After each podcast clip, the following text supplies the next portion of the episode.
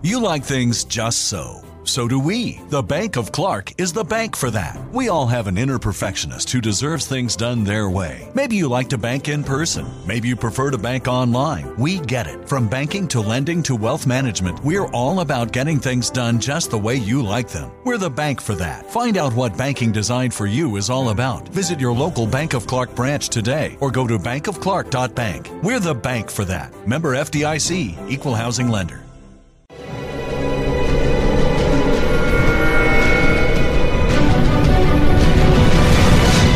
Yo documental.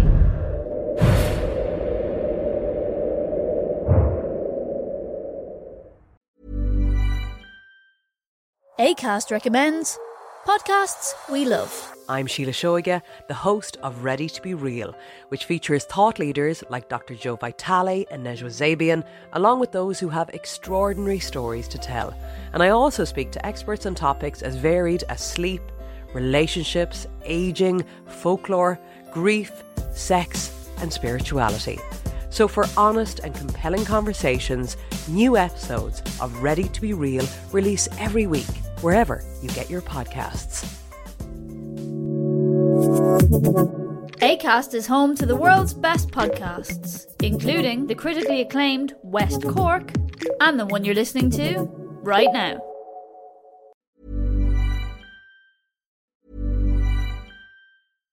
Lucky Land slots, you can get lucky just about anywhere. Dearly beloved, we are gathered here today to. Has anyone seen the bride and groom? Sorry, sorry, we're here. We were getting lucky in the limo and we lost track of time. No, Lucky Land Casino, with cash prizes that add up quicker than a guest registry. In that case, I pronounce you lucky. Play for free at LuckyLandSlots.com. Daily bonuses are waiting. No purchase necessary. Void where prohibited by law. 18 plus. Terms and conditions apply. See website for details. ACAST recommends podcasts we love. I'm Sheila Shoiga, the host of Ready to Be Real, which features thought leaders like Dr. Joe Vitale and Nejwa Zabian, along with those who have extraordinary stories to tell. And I also speak to experts on topics as varied as sleep, relationships, aging, folklore, grief, sex, and spirituality. So, for honest and compelling conversations, new episodes of Ready to Be Real release every week, wherever you get your podcasts. ACAST is home to the world's best podcasts, including the critically acclaimed West Cork and the one you're listening to right now. Lucky Land Casino asking people what's the weirdest place you've gotten lucky? Lucky? In line at the deli, I guess? Aha, in my dentist's office. More than once, actually. Do I have to say? Yes, you do. In the car before my kids' PTA meeting. Really? Yes. Excuse me, what's the weirdest place you've gotten lucky? I never win and tell. Well, there you have it. You can get lucky anywhere playing at LuckyLandSlots.com. Play for free right now. Are you feeling lucky? No purchase necessary. Void where prohibited by law. 18 plus. Terms and conditions apply. See website for details. Judy was boring. Hello. Then Judy discovered ChumbaCasino.com. It's my little escape. Now Judy's the life of the party. Oh, baby, Mama's bringing home the bacon. Whoa, take it easy, Judy. The Chumba life is for everybody. So go to ChumbaCasino.com and play over 100 casino style games. Join today and play for free for your chance to redeem some serious prizes. ChumbaCasino.com. No purchase necessary. Void where prohibited by law. 18 plus terms and conditions apply. See website for details. Él no es polémico, solo es una persona brillante. Y eso a la gente le aterroriza. Es el epítome del sueño americano, pero también es la viva representación de la pesadilla americana. El señor Trump tiene que entender que el mundo no gira alrededor de su pene.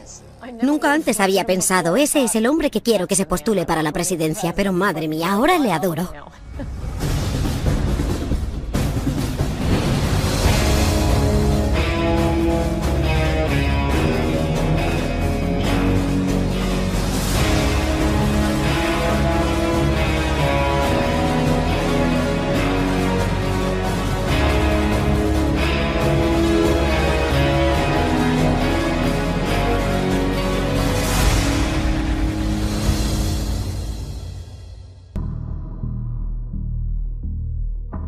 Cuando conocí a Donald Trump, Estábamos en sus oficinas en el edificio Trump Tower y lo primero que hizo fue enseñarme su despacho y me mostró todas las portadas de revistas de él mismo que tenía enmarcadas y colgadas en la pared. Debemos comprender que Donald Trump tiene una imagen muy cinemática de sí mismo. Lo que más le gusta hacer es sentarse en el sofá de su casa a ver películas y comer hamburguesas. Antes de meterse en el mercado inmobiliario, se planteó invertir en la industria cinematográfica.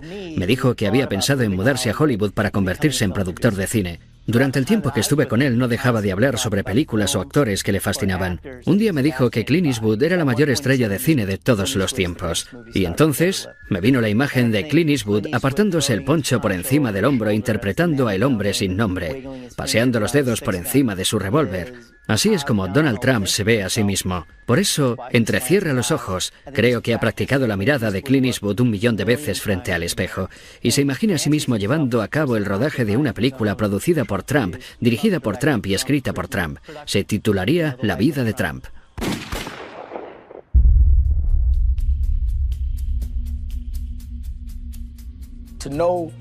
Los que conocen a Trump y están con él se convierten en espectadores de su autoindulgencia. Una vez viajé en helicóptero con Don King y Donald Trump y fue algo surrealista. Porque me pasé todo el viaje callado, escuchando cómo se contaban el uno al otro lo grandiosos que eran. Y no lo digo como algo negativo, simplemente estaban promocionándose. Ni siquiera escuchaban lo que decía el otro, hablaban sin parar. Cuando llegamos a Atlantic City, dijo, sobrevolad el paseo marítimo, quiero que el reverendo Al vea mi imperio. Y entonces me dijo, soy el dueño de ese hotel y de ese otro, y me enseñó una zona donde pensaba construir el Tram Taj Mahal. Junto al paseo había una zona subdesarrollada mayoritariamente ocupada por afroamericanos y le pregunté, ¿y qué impacto tendrá eso en sus vidas? No respondió a la pregunta, lo único que hacía era fanfarronear y hablar. Recuerdo cuando empezó a ser muy conocido dentro del movimiento Bither. Él insistía en que Barack Obama había nacido en Kenia, con lo cual no estaba cualificado para ser presidente, porque según la Constitución, para serlo debe ser ciudadano estadounidense y haber nacido en el país. Donald Trump decía, no solo es extranjero, sino que es africano, no tiene derecho. Al final tuvimos una reunión con él en su despacho. Me dijo, no soy racista, simplemente tengo dudas sobre el presidente. Le pregunté, ¿qué dudas? Ya han demostrado claramente que nació en Hawái. Han presentado el certificado de nacimiento. No me lo creo, no podemos comprobar su autenticidad. ¿Comprobar su autenticidad? Le dije, señor Trump, usted está jugando con esta idea de que es diferente a nosotros y de que es africano. No ha hecho otra cosa más que divulgar acusaciones infundadas y gratuitas contra el presidente. Pero al final te das cuenta. Así es Trump. Y siempre que te encuentres con él vas a recibir el mismo mensaje contradictorio. Por un lado, para algunos de sus simpatizantes, es el epítome del sueño americano. Pero también es la personificación de la pesadilla americana, porque es un tío que tiene todo el dinero del mundo, que puede hacer todo lo que quiera, pero no deja de atacar a los demás y es un resentido. Es como Archie Bunker de la serie All in the Family, pero con miles de millones de dólares. One, two, three.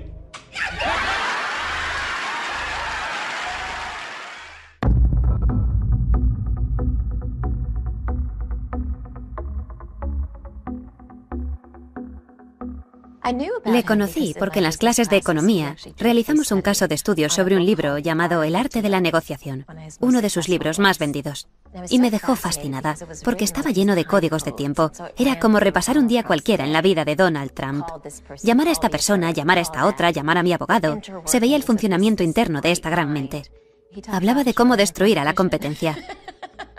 Era tan provocativo. Él lo ve todo como una partida de ajedrez. Y yo soy una ávida jugadora de ajedrez. Mientras leía el libro no dejaba de pensar, para él todo es como una gran partida de ajedrez. Cuando oí hablar de The Apprentice, lo anunciaban como una entrevista de trabajo. Si tienes lo que hay que tener, si quieres vivir como yo, manda tu currículum para ser mi becaria. Y nos lanzamos de cabeza. ¿Quién no quiere ser multimillonario? ¿Quién no quiere vivir en el Trump Tower y tener un ejército de mayordomos a su disposición? Donald Trump es la mente más brillante del mundo en cuanto a marketing y técnicas de venta. No tiene rival. Ya era muy famoso, pero se ha acabado convirtiendo en una superestrella. como una estrella del rock. You know, the show has gotten great reviews. I've gotten great reviews. Everything's gotten great reviews except for one thing, my hair. Todo el mundo decía, estás despedido, como en el programa, todos querían estar cerca de él. He visto a gente enamorarse de él nada más conocerle.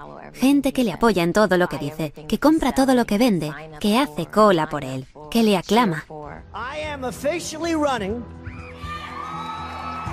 For President of the United States, and we are going to make our country great again. Sabe que mientras la gente esté entretenida, mientras se sienta cautivada, mientras se mantenga la intriga, van a seguir viéndole, le van a prestar atención. Conoce mejor sus ángulos, sabe qué frases usar para elevar los ánimos, para bajarlos un poco, para dar énfasis, para suavizar. Conoce a su público. Sabe lo que esperan de él y él sabe dárselo.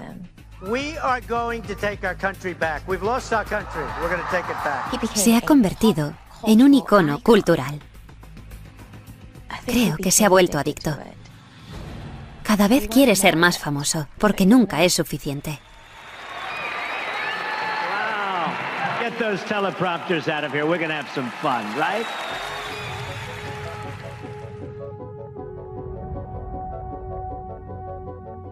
Mira, esta es una de mis posesiones más valiosas.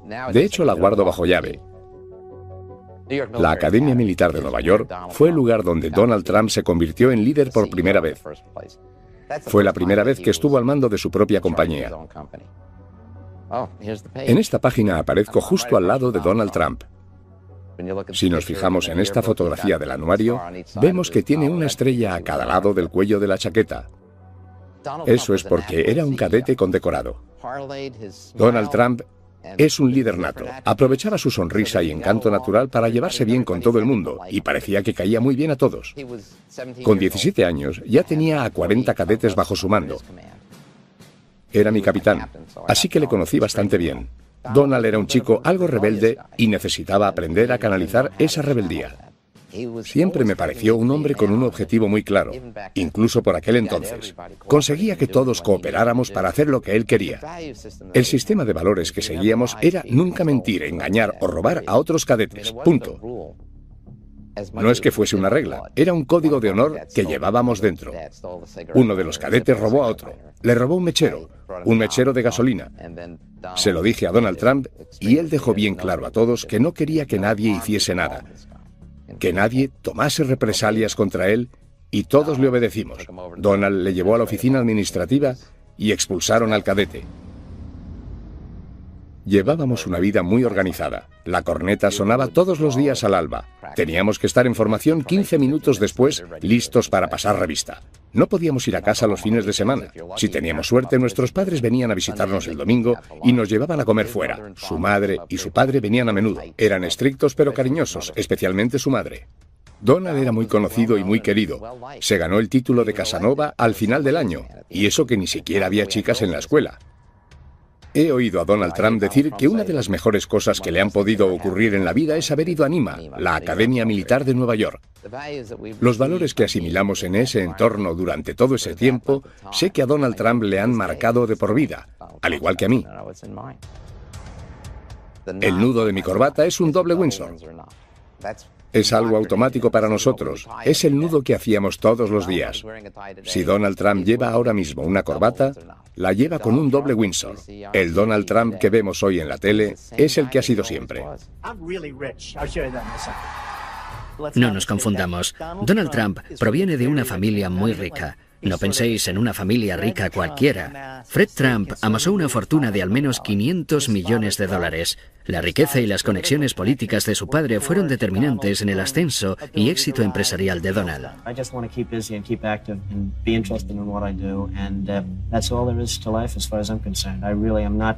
looking to make tremendous amounts of money. I'm looking to enjoy my life, and if that happens to go with it, that's fabulous.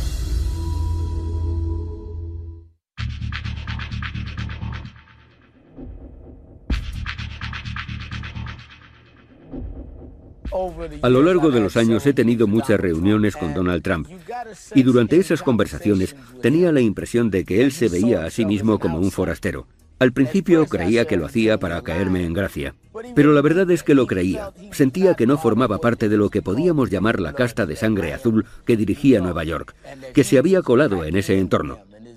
Y su dinero, su glamour y la fama de su nombre nunca le hizo sentir que formaba parte del gremio del mercado inmobiliario. Él se sentía como un tío Queens, y no solo parecía querer colarse en ese mundo, sino también ridiculizarlo. Quería rebautizar todos los edificios con el nombre de Trump.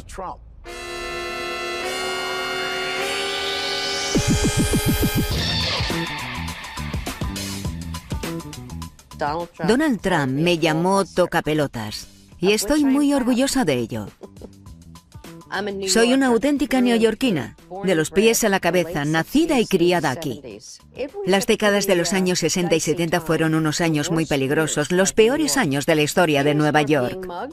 Todos teníamos miedo de ser atracados. Si llevabas anillo de compromiso, le dabas la vuelta o te ponías un guante encima. Incendios, asesinatos, revueltas, violaciones. Donald Trump fue uno de los primeros en aprovecharse de Nueva York cuando estaba de capa caída, aunque de una forma positiva.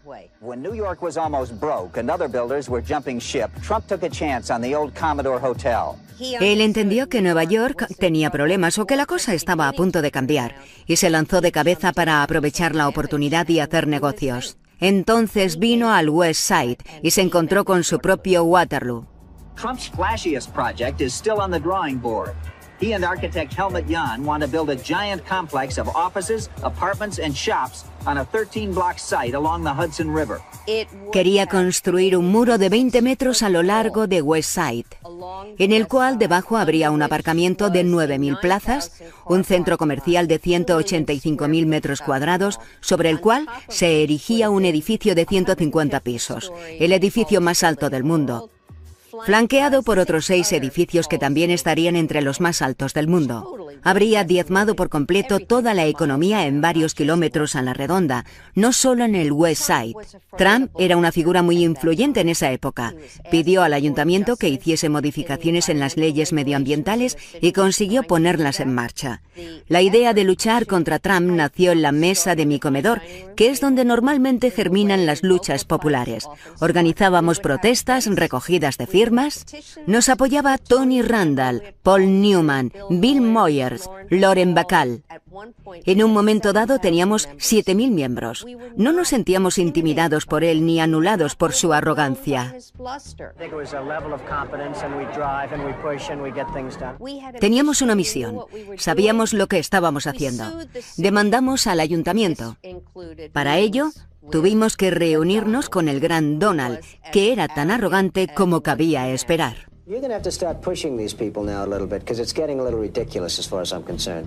Trump aceptó nuestro diseño alternativo, que es lo que finalmente se construyó. Comprendió que lo que queríamos llevar a cabo era un proyecto mucho más razonable y factible. Me encanta recordar ese momento. En un momento dado, reculó y dijo, creo que habéis mejorado este proyecto. Le miré y le dije, Donald, quiero que algún día lo reconozcas públicamente.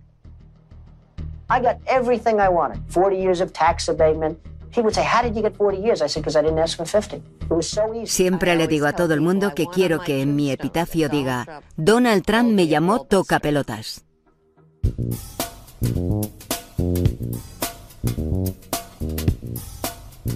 A los 21 me aceptaron en la Facultad de Medicina Cornell Así que me asenté en Nueva York, en Manhattan, en 1967, en el llamado East Village. Sentía que East Village era perfecto para un rebelde como yo, porque era una zona donde vivían muchos rebeldes, mucha gente que luchaba contra el Estado y la clase dirigente. Donald Trump quería construir en la zona de casas bajas del Soho una torre de apartamentos disfrazada de hotel para evitar las leyes urbanísticas, cuando en realidad iba a ser un edificio residencial, lo cual está prohibido. Creía que la gente del Soho éramos paletos y que podía aprovecharse de nosotros. Lo siento, Donald. Si hay algún paleto aquí, eres tú porque no tenías ni idea de dónde te estabas metiendo.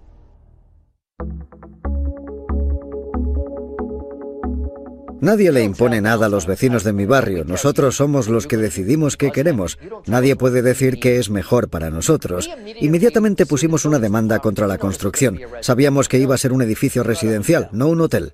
¿Quién compra apartamentos a 20.000 dólares el metro cuadrado cuando hay una demanda interpuesta? Nadie, y así fue. Después de un tiempo no había vendido ni uno. De hecho, se inició la ejecución hipotecaria y se subastaron. Así que nos salimos con la nuestra. Queríamos un hotel y eso fue lo que conseguimos. Donald Trump no consiguió lo que quería, se quedó sin su edificio residencial. Solo consiguió quedarse en bancarrota. Trump, haz lo correcto. Sigue las leyes, no eres mejor que nadie.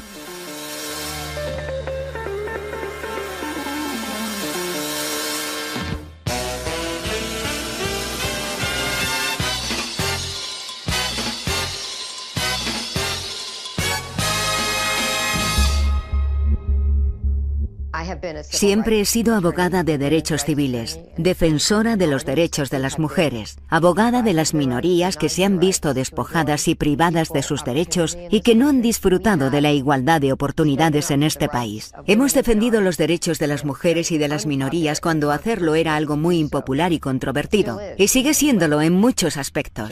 Jenna Talakova se inscribió en el concurso de belleza Miss Universo Canadá. Después de ser aceptada, el comité del concurso decidió expulsarla de la competición basándose en un requisito que debían cumplir las participantes. Haber nacido mujer.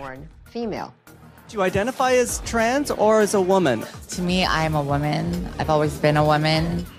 Habían violado los derechos de Jenna. Decidimos dar una rueda de prensa para dirigirnos a Donald Trump, que era el dueño del concurso, para poner fin de una vez por todas a esta discriminación tan flagrante. Have you met Donald Trump?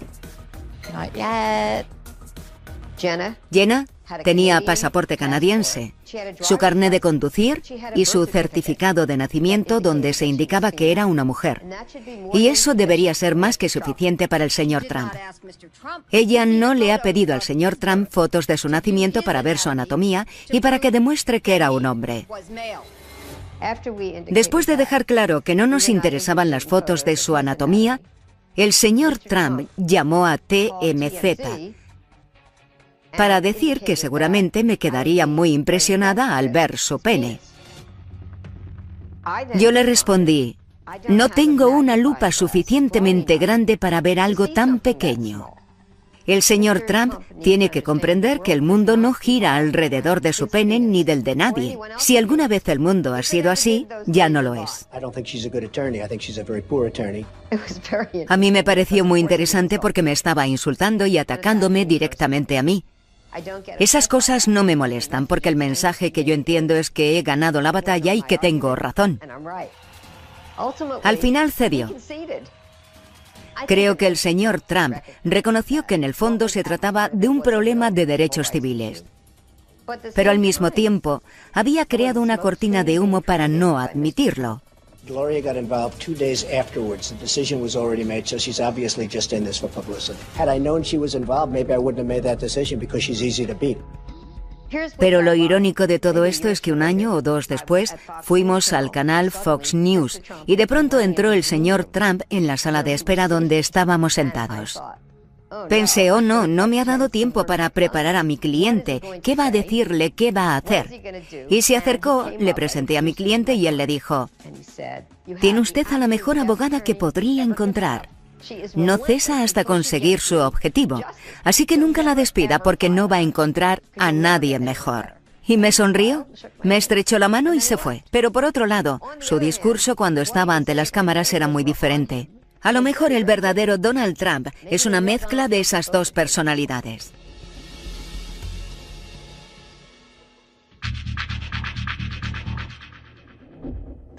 Donald Trump quería formar parte de la NFL y aprovechar un terreno muy bien cotizado que poseía en Manhattan. Donald pensó, a la NFL le vendría bien tener otro equipo en Nueva York, especialmente si jugase en Manhattan. La NFL no invitaba a Donald a entrar. La dirección de la NFL resistía sus esfuerzos de entrar en ese exclusivo club. En 1983 estaba a punto de inaugurarse una nueva liga de fútbol americano, la United States Football League. Donald tenía un juguete nuevo, un equipo de fútbol americano profesional. The NFL, when it was most successful, had six teams. At its zenith, at its highest point, they had six teams. That's the number of teams that we should have. No hacía falta rebuscar mucho para darse cuenta de que tenía otros intereses, sus propios intereses. El objetivo de la USFL era jugar la liga durante la primavera, cuando era la única liga en funcionamiento, cuando no se juegan otros partidos de fútbol americano. Él irrumpió en la escena diciendo, si Dios quisiese que el fútbol se jugase en primavera, no habríamos inventado el béisbol. And I came into this league on the basis and predicated on the fact that I thought the league would move to the fall, and they have. En los 80 solo había tres cadenas y las tres estaban ligadas a la NFL. La USFL había decidido trasladarse al otoño. Ninguna de las cadenas quería trabajar con ella. Los estadios no estaban disponibles, ya no les quedaba dinero. Según se calculó, habían perdido unos 200 millones de dólares.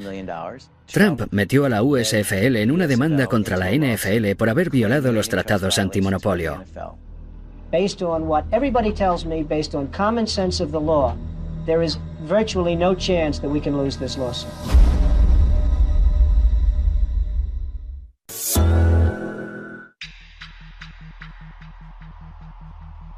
Sin duda la USFL ganó la batalla, pero perdió la guerra.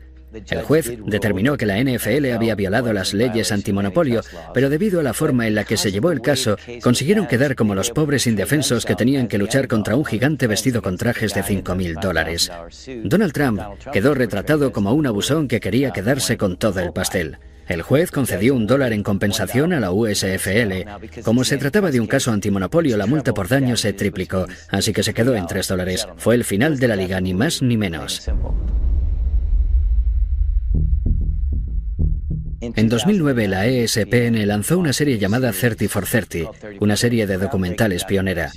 Los ejecutivos de la ESPN me pidieron que dirigiera un episodio y les contesté, bueno, solo me interesa si puedo hacer un episodio que se llame ¿Quién mató a la USFL? Ya sabéis a quién me refiero. Estuve detrás de Donald, pero se me resistió. Tenía un intermediario muy protector. Le mandaba cartas, emails, le llamaba constantemente, pero no obtuve ninguna respuesta. Después me pidieron hacer una entrevista para una serie llamada Sport Business Journal.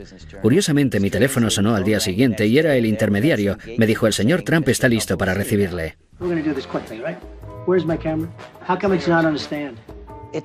Parecía que no quería estar ahí. Todo le molestaba. Quería pasar a la siguiente pregunta y se notaba que estaba inquieto. Era como un niño pequeño cumpliendo un castigo. Conseguimos justo lo que queríamos y él se esforzó por defenderse como pudo, pero entonces le di el golpe de gracia. Le enseñé el cheque que el juez le había concedido a la USFL. Quiero que veas esto. Eso le sacaría una sonrisa, ¿no? Pues no. Se acabó. Esa fue la gota que colmó el vaso. Se fue dándome unos golpecitos en el hombro con condescendencia y se marchó de la habitación. Me dijo, espero que entiendas que lo he hecho lo mejor que he podido. Le contesté, bueno Donald, yo no soy un director de cine y voy a intentar ser todo lo objetivo y justo que me sea posible. Vamos a hacer un estreno por todo lo alto. La ESPN te va a invitar, te mandará una limusina. Espero que puedas venir. Y me dijo, bueno, eso dependerá de ti, ¿no crees? Le mandé una carta y él me contestó, cuando Donald te manda una carta, simplemente coge la que tú le has mandado y escribe encima con un marcador negro. Dijo que era una película barata y que faltaba a la verdad. Terminó diciendo mucha suerte. Firmado Donald Trump. Postdata, eres un pringado.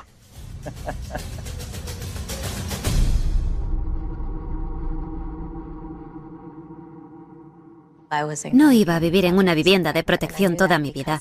Y lo sabía porque mi madre nos permitía soñar, explorar y usar nuestra imaginación. A pesar de toda mi educación, la primera escuela en la que me gradué fue en la de la vida. Aprendí muy pronto que el mundo era duro y que tenía que ser más dura para sobrevivir. Fui a la Casa Blanca nada más terminar el máster y se me presentó la oportunidad de colaborar como voluntaria en la Convención Nacional del Partido Demócrata y de trabajar con una abogada de derechos civiles que se convirtió en mi mentora. Ella me ayudó a entrar en la Casa Blanca y a trabajar para el vicepresidente Al Gore. Después dejé la oficina de Al Gore y empecé a trabajar para Bill Clinton. Esa fue la época más convulsa de la Casa Blanca de los últimos tiempos. Hasta tuvimos una audiencia para la destitución del presidente. Por el amor de Dios, por decirlo de forma suave, acabé harta de la política. Mis compañeros de la Convención Nacional del Partido Demócrata me hablaron de The Apprentice. Ellos también eran muy ambiciosos y me comentaron que había un nuevo programa que Donald Trump iba a hacer con Mark Burney. No se lo dije a nadie, pero pensé, voy a presentarme al concurso. Donald Trump buscaba a alguien que luchase para convertirse en director ejecutivo de su compañía. Quería personas como él. Honestas, provocativas, agresivas. Sabía que mi presentación marcaría el tono de mi relación con Donald Trump. Y tenía que diferenciarme de los demás. Donald Trump no me intimidaba, pero el proceso sí. No había reglas claras. Se hacía lo que Donald Trump decía. Lo que a él le apeteciese en el momento. Era el que decidía quién se iba a casa, fuese justo o no. Era el programa de Donald Trump. Y eso sí me intimidaba. Siempre que entraba en el despacho, sabía que me la estaba jugando. Porque cuanto más forzase la situación, más famosa me hacía. Cuanto más agresiva fuese, cuanto más discutiese, cuanto más pelease, cuanto más insultante fuese, más fama adquiría mi marca, más crecía mi nombre, más gente quería verme en la tele. Finalmente me dijo esa terrible frase. Estás despedida. Con la mano así. Mi ambición iba más allá del concurso. Yo estaba jugando a un juego dentro del juego. No solo quería que los espectadores de The Apprentice supiesen mi nombre, quería que el mundo entero me conociese. La gente suele preguntarme por Donald, sobre si es tal y como parece, cuando en realidad Donald está jugando a un juego dentro del juego. Y está ganando. Y cuando no gana, cambia de juego y la gente no sabe seguirle el ritmo. Él no es polémico, solo es una persona brillante. Y eso aterroriza a la gente. Donald J. Trump is calling for a total and complete shutdown of Muslims entering the United States until our country's representatives can figure out what the hell is going on. La gente está cansada. Está cansada de que los políticos les digan una cosa y luego hagan lo contrario. Pero confían en lo que él dice. La gente que apoya a Donald sabe que lo que dice es lo que va a hacer. Porque todo lo que ha dicho en el pasado lo ha hecho.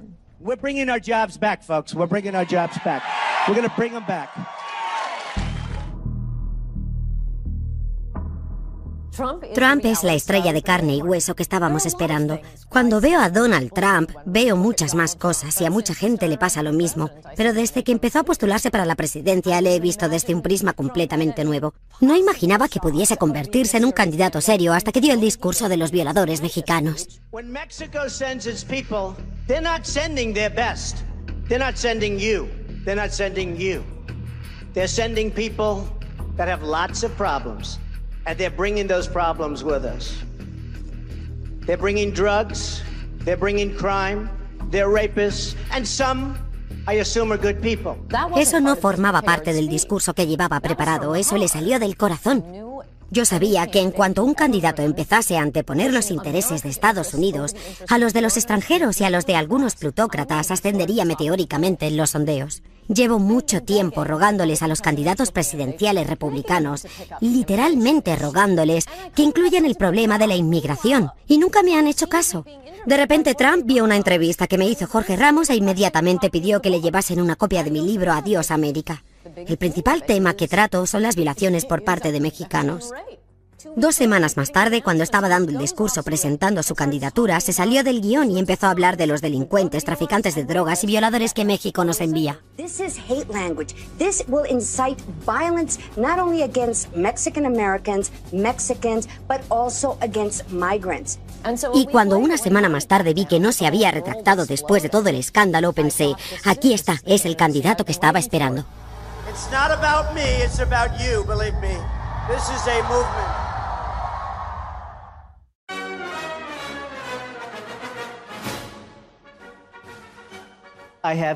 He pasado mucho tiempo con Donald Trump. Creo que cuando más estuve con él fue entre 2003 y 2005. Por aquel entonces cubrí un reportaje sobre él para New York Times y después estuve escribiendo el libro. Trump Nation habla de cómo el autobombo le da ventaja, a menudo a costa de mentir sobre sus logros reales, y de cómo estampar su nombre sobre todo tipo de objetos, desde vodka hasta colchones, pasando por ropa interior y rascacielos, es una señal de éxito. Este fue un momento muy interesante para mí. Tenía la oportunidad de escribir sobre una persona cuyo entramado empresarial era un auténtico desastre, pero que al mismo tiempo tenía una imagen pública gracias al programa The Apprentice, donde se mostraba como el dios del mundo empresarial. Hicimos muchos viajes cruzando el país a bordo de sus jets privados. Le encantan las patatas fritas, siempre tenía una gran bolsa cerca. Me llevó en su Ferrari rojo por Palm Beach y me pareció que no sabía conducirlo muy bien. Las marchas hacían mucho ruido cada vez que se paraba en un stop que arrancaba. Le costaba mucho meter las marchas. Le encantaba que estuviese escribiendo un libro sobre él y creo que pensaba que lo íbamos a escribir juntos. Me sorprendió que estuviese dispuesto a cooperar, pero después me dijo que si le criticaba en el libro, iría por mí personalmente y diría que soy un pirado y que soy escoria y toda esa letanía de insultos tan trillados que le gusta usar. Dan Rather's a loser. Rosie's basically a loser. He's obviously in love with Adolf Hitler in some form. Justo antes de publicar el libro, me pidió que le enviase la portada. Poco después de recibirla, me llamó y me dijo, me encanta, parezco Superman. Me encanta. Pero igualmente me demandó. Me demandó. Me puso una demanda por 5.000 millones de dólares que creo que es la mayor demanda interpuesta por difamación en la historia de Estados Unidos. Decía que le había hecho un daño irreparable a su reputación y a su solvencia para hacer negocios. Todo se basaba en tres páginas del libro que se centraban en el valor de su red empresarial y en ellas hablaba de que él contaba una historia totalmente descabellada y exagerada cuando decía cuánto dinero tenía. Es falso, nunca ha sido el mayor constructor de Nueva York desde ningún punto de vista, ni teniendo en cuenta el valor de sus propiedades ni la cantidad de metros cuadrados que posee. Yo estaba dispuesto a llevar a juicio la veracidad de los hechos de mi libro. Creo que él pensaba que mi editorial se iba a echar atrás. Cuando superó el shock inicial de saber que íbamos a litigar con todas nuestras armas contra él, se dio cuenta de que, como me estaba demandando por supuestamente mentir sobre su riqueza, Tendría que enseñarnos todos los recibos de sus impuestos y sus libros de cuentas, y evidentemente nunca los había hecho públicos. Durante el juicio presentamos un recuento del valor de su red empresarial elaborado por uno de sus bancos. Deutsche Bank había valorado su entramado empresarial en 2005 en unos 788 millones de dólares y por aquel entonces se le iba diciendo que tenía una fortuna de entre 5.000 y 6.000 millones de dólares. Al final contratamos a uno de los mejores abogados de Estados Unidos. Este le preguntó a Donald cómo había estimado el valor de su red empresarial. Y la respuesta de Donald fue básicamente, bueno, depende de cómo me sienta. Depende de cómo me sienta cada día y sobre todo depende de cómo me vea a mí mismo. Le plantamos cara a Donald, le quitamos la máscara para mostrar cómo era en realidad y perdió. Creo que su autoestima y su identidad están demasiado envueltas en esta fantasía de ser un megamillonario. Y en el fondo es una persona tan insegura que si no se muestra como una de las personas que merecen estar entre los 100 o los 200 primeros de la lista Forbes, no es nadie.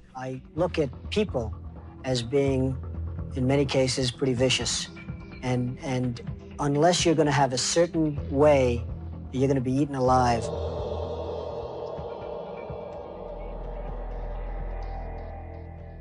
Politicians are supposed to make a lot of promises they don't intend to keep.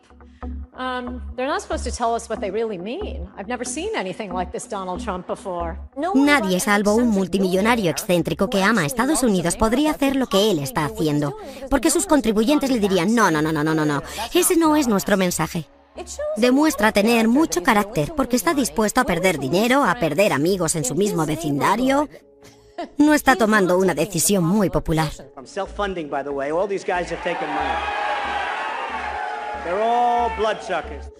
Nunca antes había pensado, ese es el hombre que quiero que se postule para la presidencia, pero madre mía, ahora le adoro.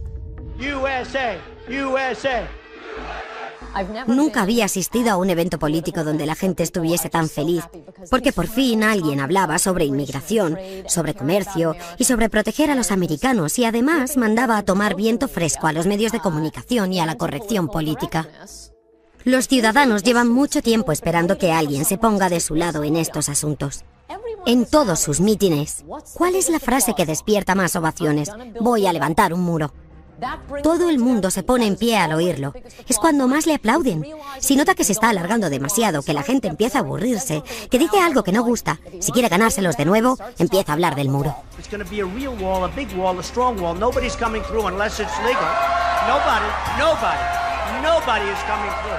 Y los medios de comunicación no quieren hablar de estos temas, simplemente dicen, ¿por qué gusta tanto? No lo entendemos. Pues hablad de los problemas reales. La candidatura de Donald Trump se basa en el colapso del sueño americano. Y no hablo del típico cliché, ni siquiera me refiero exclusivamente al aspecto económico. Tener un trabajo es importante, el respeto por uno mismo es importante. Preocuparnos por nuestra familia, por nuestra ciudad, por nuestro país, en lugar de preocuparnos por el resto del mundo. Es totalmente imperdonable que ningún partido defienda todo esto. Y Trump ha llegado diciendo, voy a poner a los Estados Unidos en primer lugar. ¿Esa es su idea revolucionaria? ¿Y nadie es capaz de competir contra él?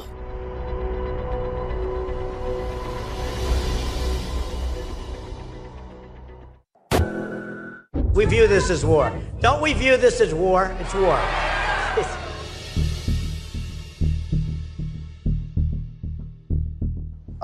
Gran parte del pueblo estadounidense está muy enfadado. No dejan de mandar representantes a Washington para que cambien las cosas, pero nada cambia. Y la cosa va cada vez peor.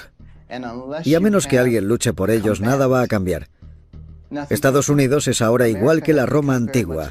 La ciudad se está desmoronando a nuestro alrededor y el pueblo solo quiere ir al Coliseo.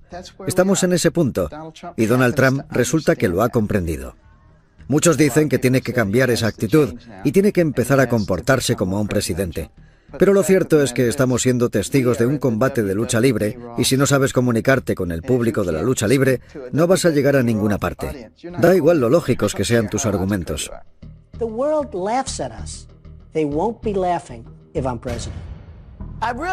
Creo que el objetivo final de Donald Trump, cuando empezó a postularse para presidente, era desarrollar y afianzar influencias políticas y ganar más poder. Y creo que en algún momento, al ver todas esas masas y toda esa gente apoyándole, empezó a pensar, puedo ganar estas elecciones. Pero en el fondo no estoy convencido de que quiera ser presidente. Creo que si un día se despertase y tuviese que dirigir el país, para él sería una auténtica pesadilla, porque ni siquiera sabe dirigir su negocio correctamente. No es un buen director, pero es un promotor excepcional, y no tiene que dirigir nada mientras que sea capaz de seguir jugando con humo y espejos. Y él sabe jugar con ellos mejor que nadie que yo conozca.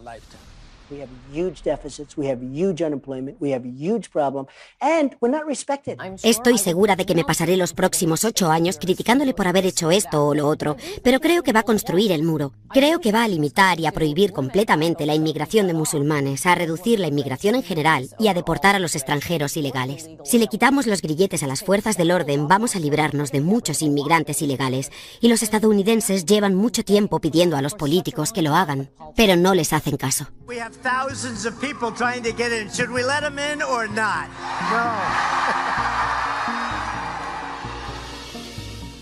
No me importa cuántas propiedades lleven su nombre. Dios le bendiga, que se haga todo lo rico que pueda. Pero las demás personas también tienen sus derechos.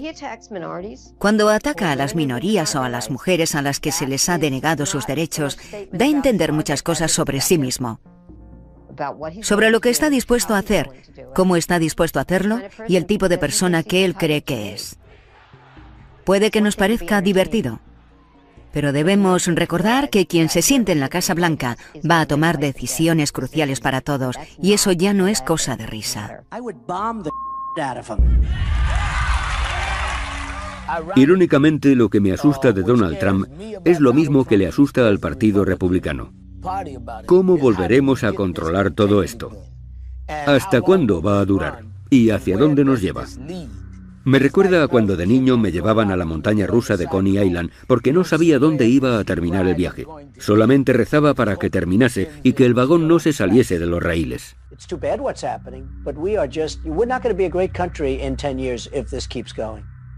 La gente siempre me pregunta, si Donald ganara, ¿te irías con él a trabajar a la Casa Blanca? Y les digo, por supuesto. Creo que servir al país que amo es una oportunidad única que no puedo desaprovechar. Y además me gustan las armas y el dinero. Comercio, tesoro, defensa, exteriores, donde me necesite, señor Trump, ahí estaré. Lo peor que podéis hacer es subestimar a Donald Trump. Nunca, nunca subestiméis a Donald Trump. Creo que la Casa Blanca de Trump tendría unos 50 pisos de altura.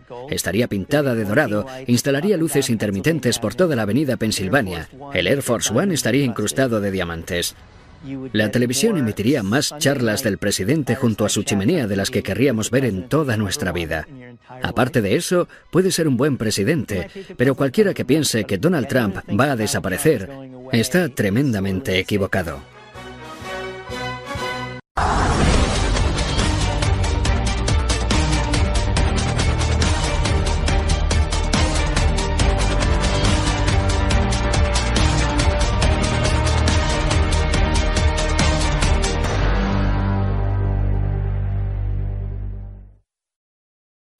Lucky Land slots, you can get lucky just about anywhere. Dearly beloved, we are gathered here today to. Has anyone seen the bride and groom? Sorry, sorry, we're here. We were getting lucky in the limo and we lost track of time. No, Lucky Land Casino, with cash prizes that add up quicker than a guest registry. In that case, I pronounce you lucky. Play for free at LuckyLandSlots.com. Daily bonuses are waiting. No purchase necessary. Void where prohibited by law. 18 plus. Terms and conditions apply. See website for details.